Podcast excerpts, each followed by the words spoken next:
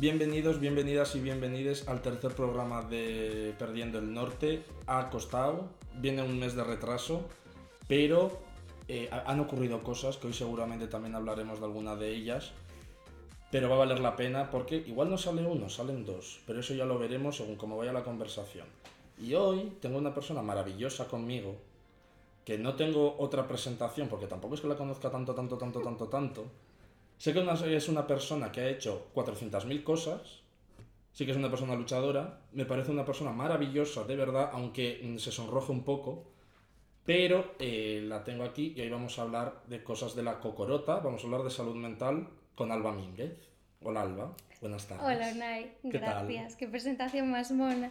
¿Qué tal ha ido el viaje a la zona norte de Madrid? Fabuloso. Casi me matan dos camiones. Bueno, sí, suele pasar. La 1 es lo que tiene. Sí.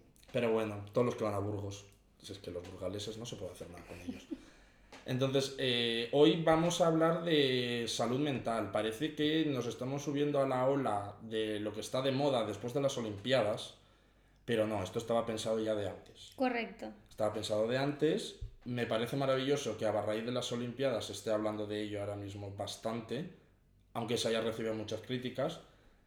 Pero creo que siempre vemos en la televisión, en todos los podcasts o programas en los cuales se habla sobre salud mental, eh, gente famosa que tú puedes llegar a entender eh, por qué puede sufrir pues, agobio, ansiedad, eh, por qué mm, necesita ir a terapia por la presión que tiene o el estrés que sufre, pero suele haber pocas entrevistas, o yo al menos he encontrado eh, poco contenido en el que se habrán, o que están hablando dos personas normales y corrientes que también sufren de estrés, ansiedad y muchas movidas y hay que saber gestionarlas, cosa que tampoco nos enseñan a gestionarlas. Justo, justo. Bueno, es que sí, este, este podcast va a dar para, para muchísimo.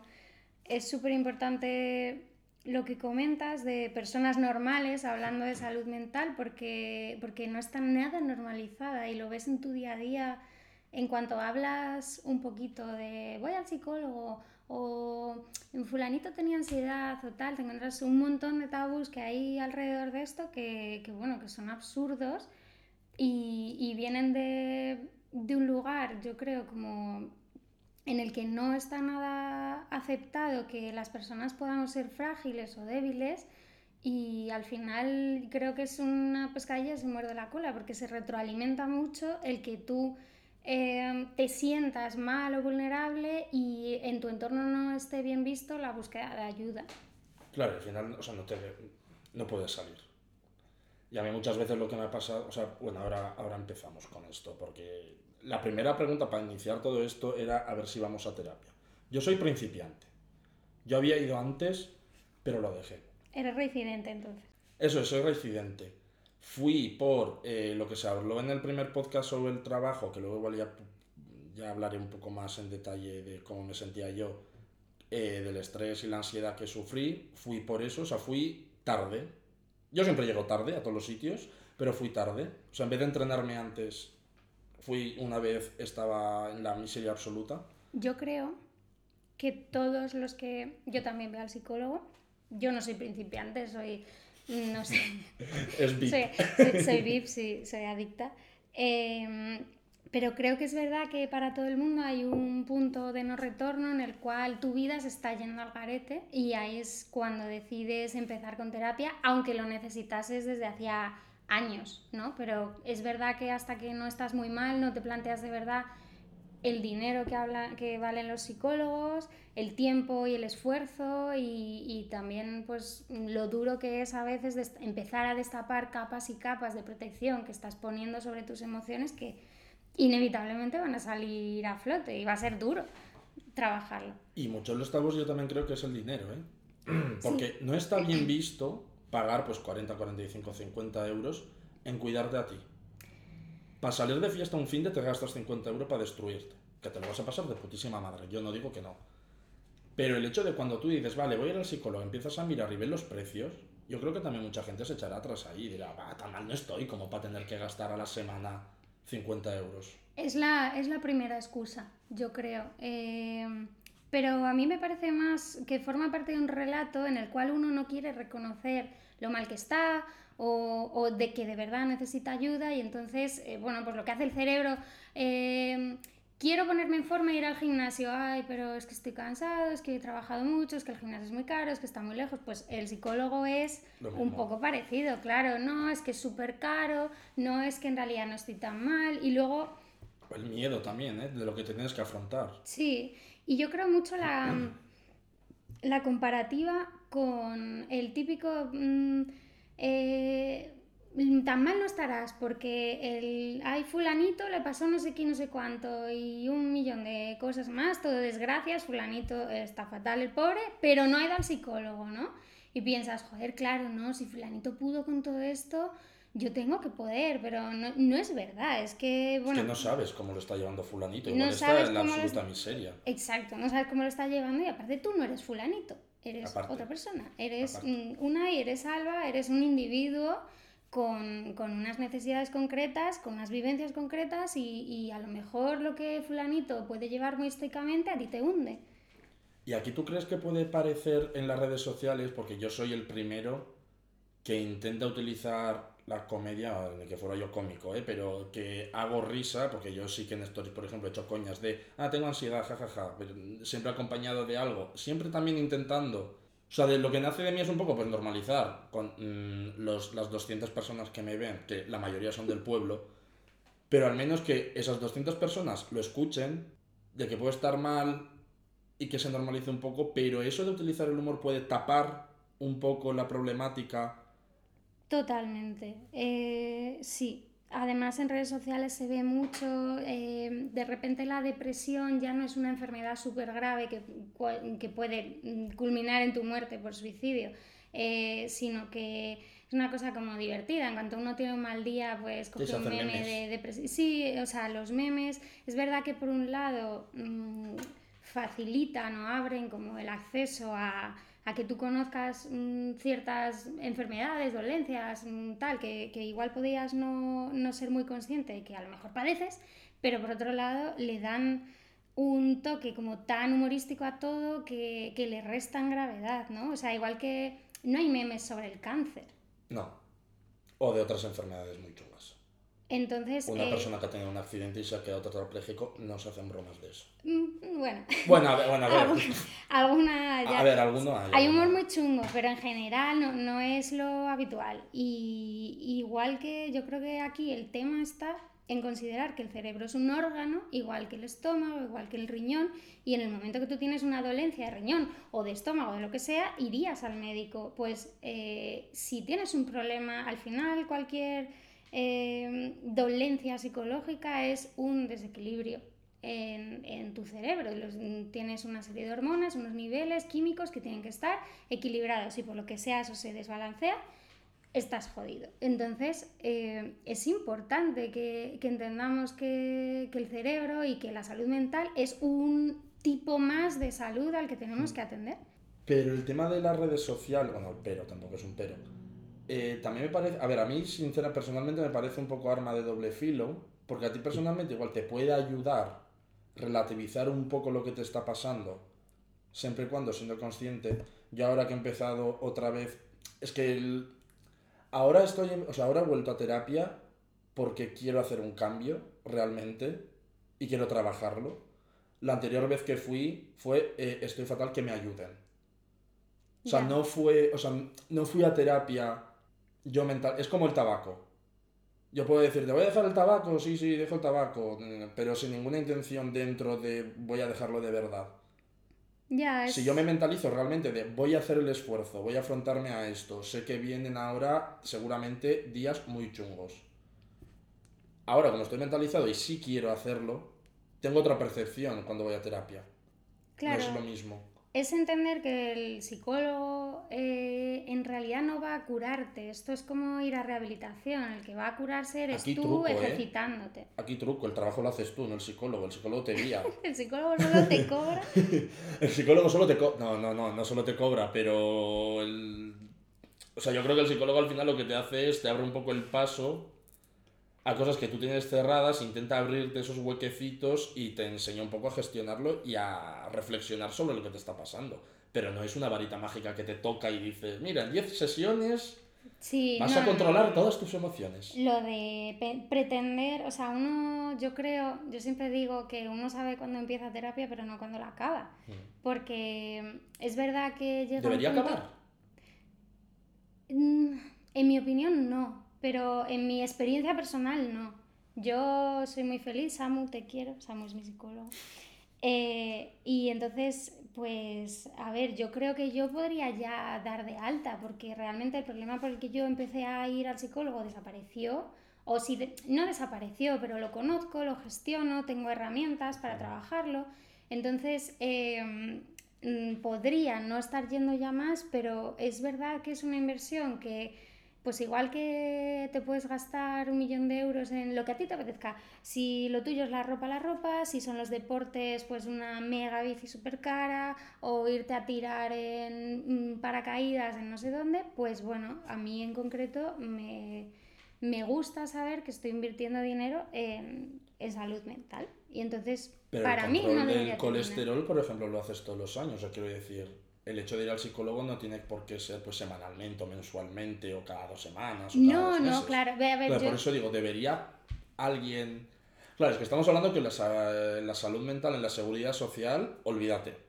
No, Olvídate. eso es lamentable. Pero si estuviese de la misma forma que a ti te hacen una analítica al año para saber cómo está tu colesterol, cómo tienes la tensión, o sea, el control rutinario que se hace en todas las empresas porque están obligados a ofrecértelo por ley, igual al menos debería haber una revisión o una hora de terapia al año. Al menos para mirar algo. Mm, ¿Sabes qué pasa? Que No sé, ¿eh? con la terapia yo creo que lo importantísimo, importantísimo, y que igual por eso es tan difícil que la gente vaya a terapia aún necesitándolo, es que tú seas consciente del problema que tienes y quieras trabajarlo. Entonces, si tú crees que estás bien o te encuentras bien, por mucho que tú vayas una hora a hablar eh, con, con- Yo creo que te sacan cosas, eh. Te sacan, pero tienes que Porque querer yo ahora mismo sé que bien no estoy, pero no sé el qué. o, sea, o sea, sé, hay un problema. Algo me pasa, ¿no? Sé el qué, no. Entonces, estamos en ello, intentando descubrir el qué. Claro, pero tú ya eres consciente de Sí, que bien no mal. estás, eres capaz de señalar, porque a ti al final un psicólogo no te mira y te dice, bueno, bueno, bueno, lo tuyo es esto, lo tuyo es lo otro, sino que No, no, no. Te, tú le vas contando y pues mira, es que me siento de esta forma cuando me pasa esto y tal y cual, y ellos van eh, atando un poco cabos y haciendo preguntas más definidas para, para establecer exactamente pues cuál es cuál o cuáles, porque normalmente también quien se crea que solo tiene un problema, que abandone la sala. A mí ya me han sacado más de una. Yo pensaba que tenía una, pero no. No, yo, yo es horrible porque yo fui por una cosa y acabé encontrando 20. Es verdad, yo entiendo que es una inversión y es muy importante lo que dices, que por un lado no tiene por qué ser continuo, tú puedes ir cada X tiempo, a lo mejor pues cada semana al principio, luego cada dos semanas, luego pues espaciarlo más y puedes tener momentos de como terapias de recuerdo, de oye mira, yo ya ha pasado un año desde que dejé de venir a terapia, pero es que esto pues mm, he dejado de gestionarlo también como cuando salí de aquí, entonces mm, vamos Como a... la persona que igual se ha sacado el carnet de conducir y Justo. lleva seis años sin Justo. conducir y dice, pues me voy a pagar cinco clases. Igual, lo mismo. Entonces, también yo creo que mola el tener un poco la perspectiva de que tú puedes empezar a ir por un problema y cuando ese problema se acabe, dejar de ir, pero saber que siempre tienes una vuelta atrás para ese mismo problema si, si se te ha hecho mayor o para cualquier otra cosa que, Sí, que cualquier tú otra cosa que puede pasar. Y la siguiente que teníamos aquí, la de sabemos gestionar las emociones, que creo que ha quedado ya evidente como que no. No, porque básicamente no. porque no nos enseñan. No nos enseñan. ¿no? Yo a lo personal siempre he sido una persona muy racional. Que justo esta semana uno en la cuadrilla me dijo, pues yo no lo creo. Digo, ya, tú no lo crees porque... O sea, soy muy racional hacia mí.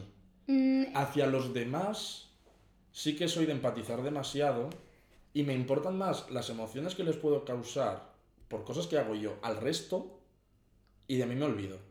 Es que yo creo que una cosa que no diferenciamos y es importante diferenciar es ser racional de racionalizar.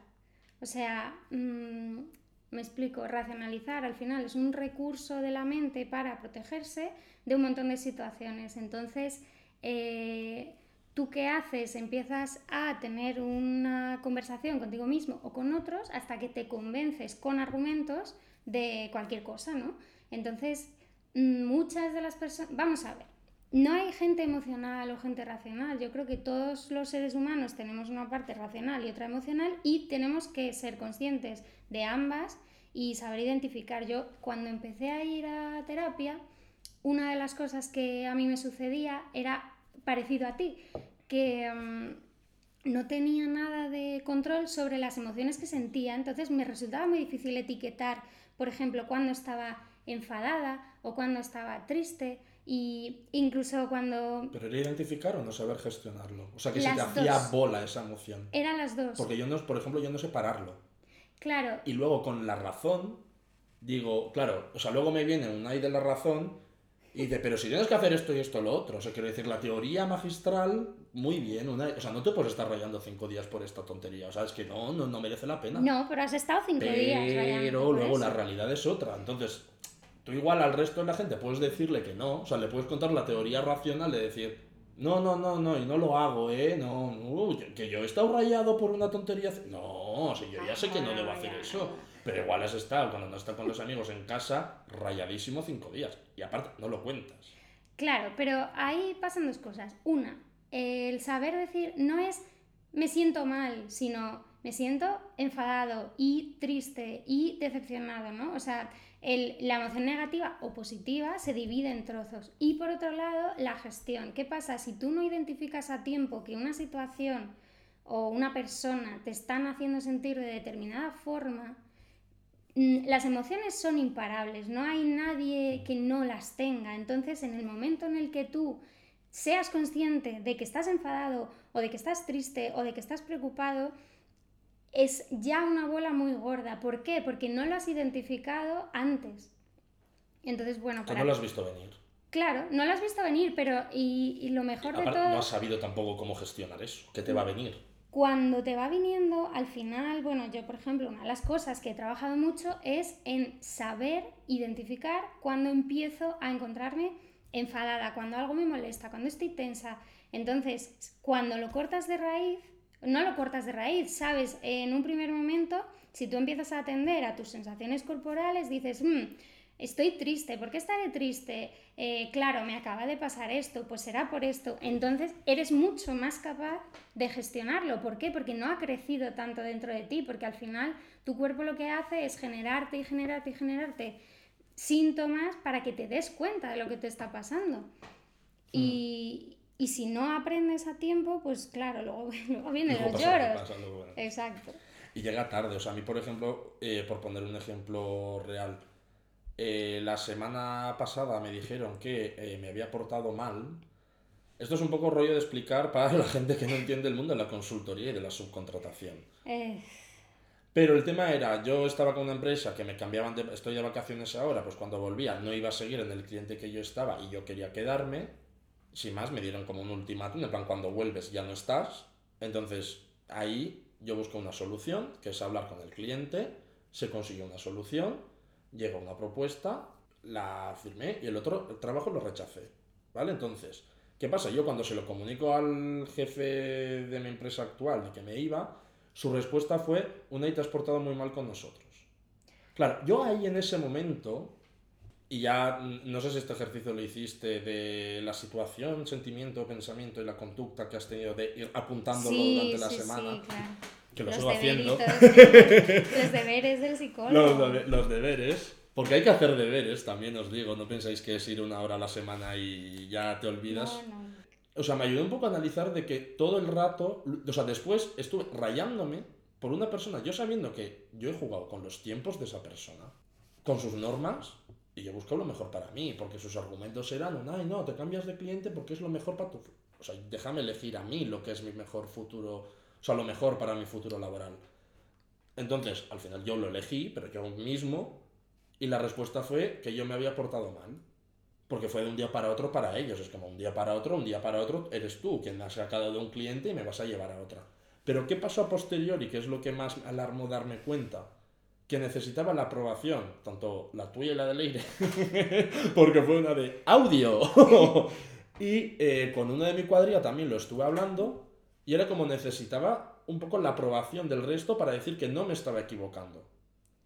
Porque Ya. yo sí sabía, o sea, yo sé, vale, sé que no me he portado mal, o sea, yo intento buscar. Aparte, que a este, a este señor yo le dije, dime en qué.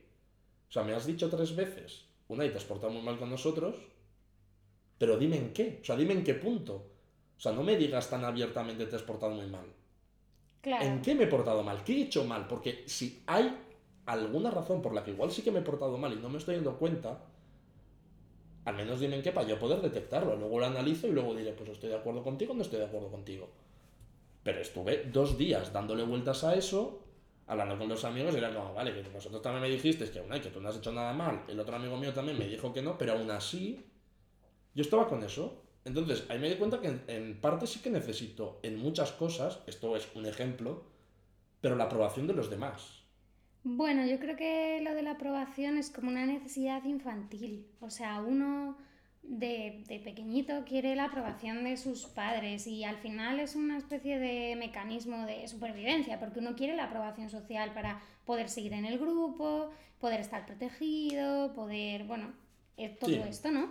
Entonces, eh, la necesidad de aprobación al final es una cosa como muy arraigada dentro de nosotros y que es verdad que aunque tú la identifiques de vez en cuando, yo creo que mientras no sea una cosa excesiva, hay, gente, hay mucha gente que busca tanta aprobación que es incapaz de hacer nada por sí mismo porque no sabe lo que quiere, porque solo quiere agradar, ¿no? Entonces ahí es una necesidad de aprobación perjudicial porque no te está permitiendo ser feliz ni hacer lo que tú quieres, pero mm, tampoco yo creo que hay que obsesionarse mucho con eso porque al final cuando entiendes que es algo que tenemos todos, mm, te explicas un montón de comportamientos mientras, ya te digo, no, no estés súper jodido. No, pero esto, este, este ejemplo, por ejemplo, o sea, porque otro amigo también me decía, una y no te valoras.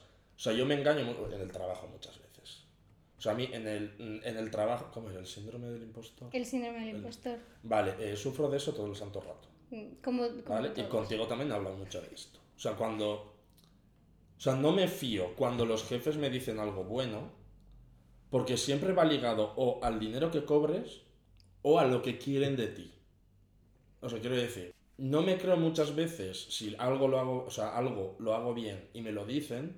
O sea, mi cabeza empieza, uy, Algo quiere, ¿Me, ¿no? estás, eh, ¿Me lo estás celebrando porque me vas a intentar estrujar un poquito más? O cuando te dicen cosas buenas y venga, pues te subimos el sueldo, que te tienen que subir el sueldo cada año, quiero decir, sea más o menos, pero se supone que la revisión salarial se tiene que hacer, se supone que se tiene Bueno, que hacer. depende. Si la tienes años. acordada, sí. Si En no, teoría se debería hacer todos los años al menos una revisión salarial. Hmm. Que se haga, eso es otra movida que no se hace. Pero claro, muchas veces ahí cuando te hacen una subida de salario, que suele ser una mierda, te da para dos cañas al mes, te lo pintan tan bonito y te comen tanto la oreja. Yo, por ejemplo, de esas cosas no me fío. O sea, yo me pongo muy a la defensiva y luego no me lo creo. O sea, en vez de... Que igual puede ser también porque la realidad es cruda y al final muchas veces es por eso, por lo que te dicen cosas buenas. Pero yo me quedo en una situación de... No me fío, o sea, no creo que valga tanto, no me creo tan especial que al resto. Y mira que mucha gente me ha dicho, a ver, Unai, tienes que creerte que eres bueno en lo que haces. O sea, no hay nada malo en que tú admitas que, vale, pues en lo que yo hago, o en esta cosa, y en esta cosa, y en esta cosa, soy bueno. La cosa es que yo por mi trayectoria, yo digo, es que cualquiera podría hacer lo que yo estoy haciendo. O sea, La yo no he hecho nada es que no. especial. Ya, Unai, pero... eh, Entonces, eh, eh, perdón, ¿eh? Eh, ya hilando con lo otro, haciendo este ejercicio de que necesitaba la aprobación de los demás, no- lo hilé un poco o lo extrapolé a cómo me siento yo en el trabajo. O sea, yo para mí soy uno más, tal cual, normal. O sea, no creo que, o sea, no, me, no siento que destaque. Aunque la gente me diga que sí. Porque aunque me lo digan no me lo creo. Pero luego necesito la aprobación de cosas. Entonces... Pero bueno, eh, que solo voy dos sesiones de terapia y ahí estamos en, eh, en citas Tinder de conocernos. No hemos llegado a la tercera cita aún. El bucle, ya. Bueno, a ver, yo mm, entiendo lo que dices porque el síndrome del impostor, pero no es exactamente así. O sea, para mí el síndrome del impostor es más... mm, todo el mundo cree que soy la bomba, o sea, de verdad tú te crees que la gente se cree que eres guay, pero yo no creo que esté a la altura de las expectativas de toda esta gente, ¿no? Que es otro melón enorme, lo de estar a la altura de... sí. que bueno, viene muy de la mano de buscar aprobación y demás, pero... mm, Sí, porque al final no quieres fallar a toda gente que se supone que está confiando en ti, Totalmente, tú claro. hacer eso. Claro, claro, tú, pues es un poco, al final, eh, somos como niños grandes. Si tú piensas en cómo es un niño, somos un- un- igual un poco más complejos eh, porque nos empeñamos en complicarnos, pero no porque seamos distintos. ¿Qué quiere un niño? Un niño quiere, pues, mm, que su papá y su mamá estén contentos con él, que, que, que Sí, con los amigos que... los am- quiere unos, felices, unos que se amigos, jueguen, sí, quiere, o sea, quiere un grupo como, como cohesivo y tal, y bueno, pues al final es un poco yo creo lo que buscamos todos. ¿Y a qué tiene miedo un niño? Pues un niño tiene miedo a, pues, a justo lo contrario de eso, a que le regañen, a no hacer las cosas bien, y entonces al final yo creo que evolucionamos con esto. Y, y muchos de nosotros no tenemos dentro de nosotros lo que hace falta para mm, apropiarnos de nuestros propios errores y responsabilizarnos y decir, bueno, mira, la cagué con todas sus consecuencias, Bueno, pero porque yo necesitaba, necesitaba estudiar, claro, sí, es verdad. Y ya, y ya lo hilamos con el siguiente, el trato con una con un mismo. Eh... ¿Tú te perdonas? Sí, ¿Te perdonabas? sí. A ver, yo, yo tengo que decir, mis problemas no son de autoestima. Entonces, bueno, autoestima y autovalor, ¿vale? Porque la autoestima ha hecho mucho daño, porque uno genera autoestima a través de halagos externos, en cambio uno genera autovalor a través de halagos internos, a través de el conocimiento de uno mismo, ¿no? Entonces, mm, hay gente con mucha autoestima, a.k.a. ego, que no tiene mucho autovalor y por lo tanto tienen, son muy frágiles, no son capaces de aceptar la crítica, eh, un montón de cosas que vienen asociadas a que tu valor como persona esté asociado a cómo los demás te ven. Claro, porque si yo soy estupendo y maravilloso y me critica alguien, eh, no soy capaz de aceptarlo, porque entonces está, mm, está poniendo en peligro el- esta percepción de estupendo y maravilloso que yo tengo de mí mismo, ¿no? Entonces yo me perdono, sí, y me igual antes me perdonaba menos, pero en general soy bastante permisiva conmigo misma, porque bueno, también estaba un poco en la percepción que tienes de la vida, que esto es otro menos distinto. Eh, yo creo que hemos venido aquí y tenemos el tiempo que tenemos y que cuando nos morimos, nos morimos. Yo no creo en el alma, no creo en la psique, o sea, es como tú eres aquí, eres un conjunto afortunado de células con conciencia de sí mismas y el día que te mueras, pues Adiós. adiós, te has llevado lo que te has llevado. Entonces, eh, aunque sea un poco complicado, yo, joder, pienso, es que, ¿cuántas vidas voy a tener, no? Pues si aquel día me ha pasado alguna vez, eh, ahora que lo dices, mm, me pasa sobre todo cuando bebo demasiado y hago cosas en las que no me reconozco, porque bueno, al final uno bebe, se desinhibe, hace locuras. Sí, sí. Y al día siguiente pensar, joder, ¿por qué he hecho esto? ¿Por qué me enrollé con aquel? ¿Por qué hice tal cosa? ¿Por qué bailé no sé dónde? Y eso sí que, pero creo que viene más de la vergüenza. O De sea, la es más vergüenza vergüenza y no de que que te es estás más culpando vergüenza, de lo- haberte... claro, me O sea, avergüenza un vergüenza rato. ajena. Vergüenza ajena de una persona que no soy yo, ¿no? De Bueno, esa sí, de... y- y que igual el alcohol también está sacando otras cosas tuyas que las tienes ahí también encerradas. No, no, no. Esa es la otra alma. No, a mí, por ejemplo, sí que me pasa de que me culpo, pero en cosas hardcore. Y suelen ser... Luego se me olvida, es que a mí se me olvidan muchas cosas. No las soluciono, que es justo lo que ayer le decía al psicólogo. O sea, yo igual puedo estar rayado cinco días de una cosa que he hecho hace cinco años, porque me ha venido a la cabeza en plan de... Hmm. Una, ¿y por qué?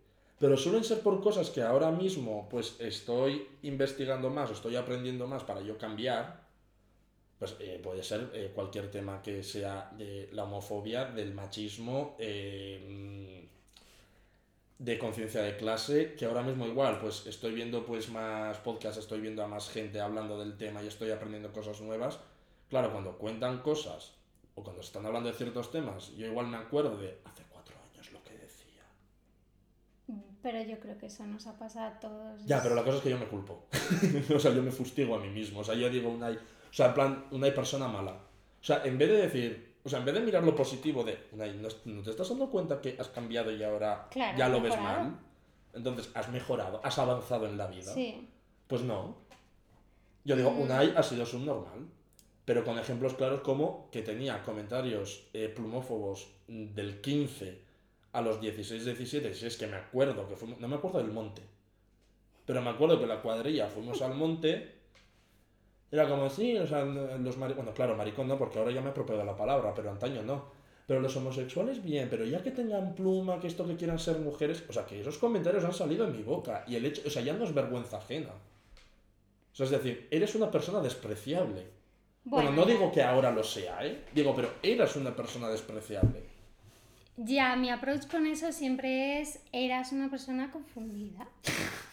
Eras una Bueno, persona a ver, también ta- la sociedad también... Sí, también la, la, la sociedad también me llama persona confundida, desviada, tengo más... Bueno, pero tengo otras etiquetas. una cosa es lo que te diga la Yo creo que los errores Sí. uno hay que perdonárselos. Entonces, eh, sobre todo si, si estás a, a mejorar. Eh, oye, si estás siempre con el mismo error, luego te arrepientes y luego vuelves a caer, entonces ya estamos hablando de Sí, otra cosa. pero ya no es que, no es que te estés culpando. Em, en cambio, pues con este tipo de cosas también uno tiene que entender que cuando eres adolescente te estás formando y tú estás muy expuesto pues a, a toda la sociedad que te rodea, no solo a lo que tú opinas y al fin, yo creo que el, el, el juicio propio, la, la crítica se, se desarrolla después. Cuando eres adolescente estás un poco A más a empezó encajar entonces, y... ¿eh? O sea, Sí. justo saliendo de la adolescencia, entrando en la edad adulta, de la independencia, de tener que responsabilizarte de cosas y de... Yo creo que ahí empezó todo. empieza, pero empieza. Quiero decir, desde luego, yo es que no cambiaría jamás de los jamases a la persona que soy ahora por la persona que era con 20 años eh, o con 15, mm, pero, pero por ningún motivo, porque es que ahora soy mucho más, estoy más en paz con quién soy, con lo que pienso, soy capaz de razonarlo, soy tengo mm, mucho filtro con, vale, una cosa es lo que tú me digas, otra cosa es lo que yo piense, sí, y, y también soy mucho más flexible a cambiar de opinión. Antes era muy de blancos y negros, ahora tengo todo un abanico eh, que, por el cual me permito, me permito conducirme. Parece que estamos teniendo la terapia que tuve ayer. Porque esto de cambiar de opinión, yo sí que soy también propenso, o sea, sí que estoy abierto a cambiar de idea, pero después de una batalla muerte de ideas. Mm, ya, O sea, es como, me tienes que ganar. O sea, tienes que destruirme para que te dé la razón. ya. Entonces, yo voy a muerte con mis ideas en un debate, de cualquier cosa, ¿eh? Pero muchas veces voy a muerte. Y quiero además que la otra persona también vaya a muerte con lo suyo, en plan de que sea un pique. No me fastidia perder, porque al final es que me doy cuenta que una vez estabas equivocado, te acaban de convencer, Claro, Has aprendido algo, has que... cambiado. Pero todo viene de en plan de un rifirrafe tocho. Claro, para mí el problema con eso es que yo creo que hay muchas decisiones o sentimientos o visiones que uno tiene sobre la vida que no tienen tanto que ver con la parte racional. Que esto, cuando llegas al nivel 5 de terapia, pues, es que yo estoy en el tutorial todavía. claro. cuando ganes más armas y medallas, cuando uno, o sea, llega un punto en el que uno entiende que, que solo hay visiones diferentes, ¿no? Y entonces que, que bueno, que, que igual tú no puedes mm, estar de acuerdo con alguien porque tu visión simplemente eh, jamás va, va a coincidir con la suya por X, porque tu mochila es otra. Y, y ya está, o sea, yo creo que siempre la verdad hay tantos, tantas verdades como gente observándola. Y, y bueno, soy como muy feliz con ese planteamiento. Es verdad que hay ciertas cosas con las que no estoy de Es que acuerdo. ahí iba. Claro, Ahora bueno, me iba a, sí. me- o sea, iba a meter la, Vas a, sí, ¿no? Vas a ponerme a pullita, prueba. sí. Venga, que te van. No, o sea, no, no, no la prueba, pero no es prueba, no es prueba. Pero en este aspecto de que hay tantas verdades como observadores sobre un punto, o sea, sobre el mismo punto, pero por ejemplo, luego tú te relacionarías con esa gente que tiene esa visión o que tenga esa verdad suya. No, pero no pasa nada, no es por odio, simplemente es porque... ¿No te afecta algunas cosas que puedan decir, por ejemplo, porque, y voy a ponerme ya mm, con temas hardcore, el asesinato de Samuel, por ejemplo, que puede haber diferentes visiones sobre el mismo hecho. ¿No te afecta que digan burradas al respecto? ¿O las dos chicas que han violado entre cuatro y que han salido diciendo de que las tías querían ir al hotel, que hasta eh, bromearon con hacer un trío, una orgía o lo que sea, que al final las grabaron, eh, las obligaron, las violaron. Ahí también puede haber opiniones diferentes. O sea, luego, eso ya, pero ya a nivel personal tuyo, ¿eh? Si te encuentras con una conversación así.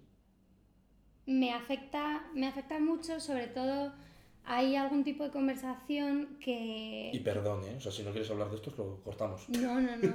hay algún tipo de conversación, por ejemplo, las violaciones. Yo, yo sufrí una violación. Entonces a mí las conversaciones sobre esto me afectan mucho. Y, y bueno, pero yo entiendo porque mis vivencias son unas. Yo creo que, que una persona que nunca ha pasado por eso aunque crea que empatiza, pues no ha pasado por eso, no sabe. Incluso yo no sé lo que le ha pasado a otra persona que haya pasado por lo mismo, porque su experiencia y la mía han sido distintas. Entonces, tengo la generosidad suficiente para entender que hay muchas mm, opiniones que vienen de la ignorancia y del desconocimiento y sobre todo de la desconexión emocional con la otra persona, ¿no? Porque estamos en una sociedad que no empatiza, porque es así, pero eh, eso no significa que yo deje de atender a las necesidades físicas y emocionales que yo tengo. Entonces, si a mí una conversación me hace daño, o la corto o me voy, o, la corto o me voy, no hay más, más tutía. Y, y, bueno, yo creo que eso es una cosa que al final te la da la experiencia. Y no solo con este tipo de conversaciones, hay muchas otras. No, he querido ir un poco al extremo, ¿eh? porque yo, por ejemplo, con el tema de Samuel, yo, o sea, que generalmente eh, siempre intentaba hacer un poco de denuncia social cuando ocurría algo. O sea, lo comparto al menos para que, que luego digo que todos mis seguidores lo están compartiendo todos. Entonces, o sea, no sé si entre nosotros hay alguien que debería verlo y lo va a ver. O sea, no sé si vamos a Creo que no, que nos movemos en nichos sí, bastante yo creo que estoy en una, o sea, en Instagram, por ejemplo, yo estoy en una burbuja tocha. O sea, yo digo, porque con Samuel fue como, estaba leyendo, o sea, los stories eran todo el rato lo mismo y todo el mundo diciendo, y los influencers de marras que siempre están diciendo, compártelo porque igual tienes a gente entre tus seguidores que lo va a ver, igual cambia el chip. Pero decía, pero si todos mis seguidores lo están compartiendo, absolutamente todos, y tenemos el mismo nicho, el mismo ambiente de seguidores, o no el mismo pensamiento per se, pero sí que estamos sobre la misma burbuja. bueno, Dios los cría y ellos se juntan, ¿no? O sea, estamos en la misma burbuja, pero a mí me hacía mal, porque era como estar pensando todo el rato y que yo no he sufrido nada de eso, ¿eh? O sea, yo he sido muy afortunado en todo lo que respecta con mi sexualidad y el quién soy. Pero el hecho de pensar que a mí también me puede pasar y vivir con ese miedo, o sea, a mí, por ejemplo, eso me ha surgido mucho miedo y ahora que estoy en la sierra, o sea, tú aquí abres el Grindr, por ejemplo, y la gente que no tiene casa te dice de que vamos a quedar ahí en el campo, que en 30, metros, en 30 kilómetros a la redonda hay dos pueblos y vamos a follar al campo. Y tú dices, ¿estás? Que voy a ir con el coche a las 12 de la noche a un descampar que no te conozco y a saber si vas a aparecer tú.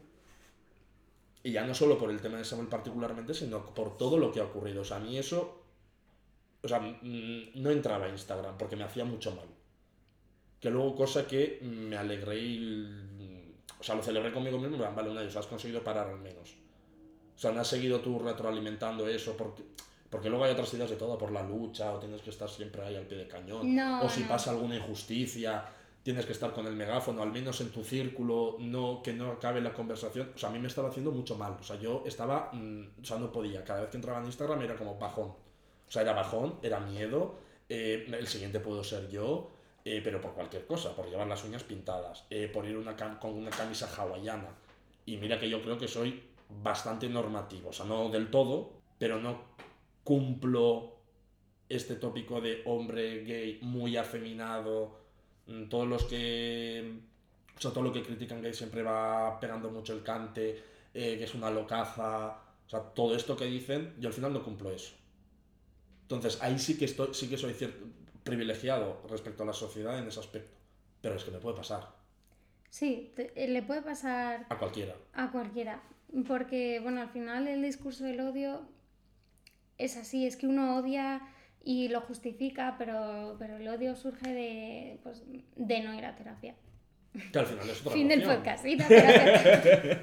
que al final es otra emoción más que no sabemos gestionar. Sí, pero yo creo que es muy, muy importante lo que dices de cuando uno es consciente de que una situación, la que sea, no le está haciendo bien, eh, tú no te debes a la sociedad, no, no te debes a la lucha, no te debes a educar al prójimo, o sea, no te debes a nada de eso, tú te debes a ti mismo. Y entonces, si una situación por X motivo, porque igual lo de Samuel pasa el año pasado y a lo mejor te coge con otro ánimo, pero te ha, ha pasado Sí, ahora mismo y tú estabas de esta forma. Entonces hay que atender a cómo se siente uno y actuar en consecuencia.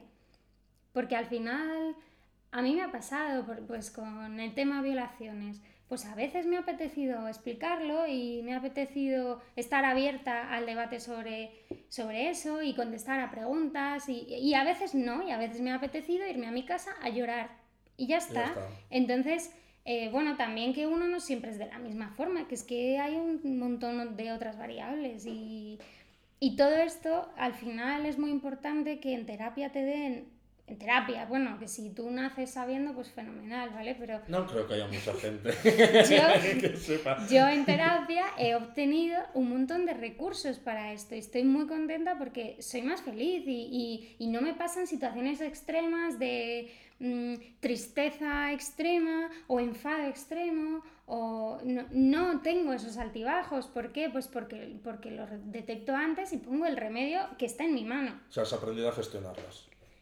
Sí, eh, bueno, a ver, me queda mucho camino, pero creo que estoy en un nivel aceptable. Satisfactorio. La gunza saureragoa. Es que ese es justo el LA, que me hace mucha gracia. En castellano, ¿cómo se dice cuando sacabas un 5, entre un 5 y un 6? Era progresar Suficiente. bueno, sí. En primaria, ¿eh? Más bien. Ah, eh... Es que creo que hay no muchos... Es que progresa, era- de- progresa adecuadamente, puede ser. Es que tampoco había tanto número. Vale, pues en euskera era LA, la gunza saureradoa, que era va para adelante con ayuda. era, como, era una forma de decir, te ha salido un poquito tonto y necesita ayuda para seguir avanzando, porque Bueno. por sí solo no es suficiente. Claro, pues a esto yo. Vale. Eh, pues yo creo que, mira, no, no hemos llegado a la hora, pero nos queda justo la mitad para hablar. No sé si quieres, de lo que hemos hablado hasta ahora, añadir algo más. Yo creo que está bastante. Estamos guay. ¿no? Entonces, vamos a parar aquí la primera parte, nos vamos a sacar otra caña. Eh, vamos a hacer un poquito de promoción. ¿Por qué? ¿Por qué? ¿Por qué? Alba y yo también nos conocemos, o sea, no es que nos conozcamos por el grupo, pero ha habido muchas casualidades y muchas coincidencias. Y vamos a hablar de un grupo que igual luego Spotify me va a echar el podcast abajo. Que no, Entonces, hombre. ¿eh? Tenemos enchufe. No sé, yo- tenemos enchufe, tenemos enchufe y un grupo de WhatsApp. Entonces, si hay que amenazar, se amenaza desde ahí y ya está. Tenemos capturas de pantalla. Eso es. que lo guardamos todo. Entonces, eh, vamos a acabar esta primera parte con una canción de Debajo del Paraguas que, eh, os digo, ya podéis empezar a seguir porque van a Mega petar. petarlo y va a ser difícil encontrar entradas. Entonces, ahora que la gente todavía es un poco monger y no se está dando cuenta, aprovechad ahora para verlos. Porque luego, ya sabéis, siempre los primeros discos suelen ser los mejores. Y los mejores recuerdos de todos.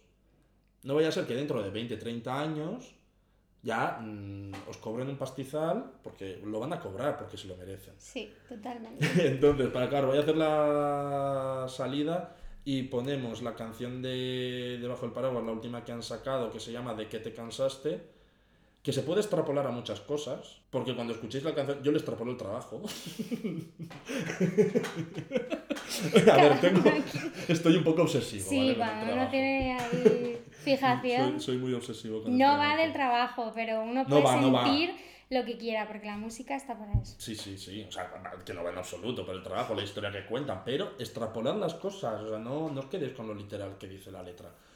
Y nada, pues eh, seguidme en Perdiendo el Norte Podcast en Instagram para saber cuándo se va a subir la segunda parte. Y poco más, que muchas gracias por escucharnos. Y os dejamos con la canción de. que no voy a ponerla toda porque entonces sí que Spotify me cruje. Pero vamos a poner la parte más Un guay. trocito, mejor. Vale, la- el trocito mejor. Voy a intentar hacerlo, o sea, voy a grabarlo poniéndolo en el. Alexa. Es que no lo puedo decir muy alto porque si lo digo Se activa. se activa. Venga, va. Bueno, Pues desde el iPad.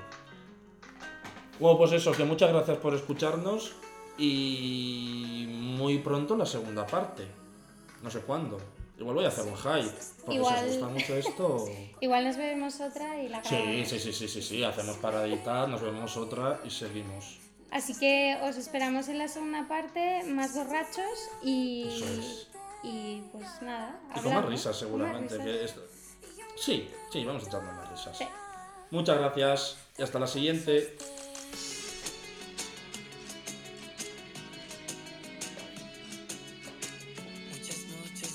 Que en sí seguimos aquí. Bailanteando. A ver, yo sería cantante si no fuera por la voz, también os digo. Pero la cosa es que tenemos amigos estrellas. Venga,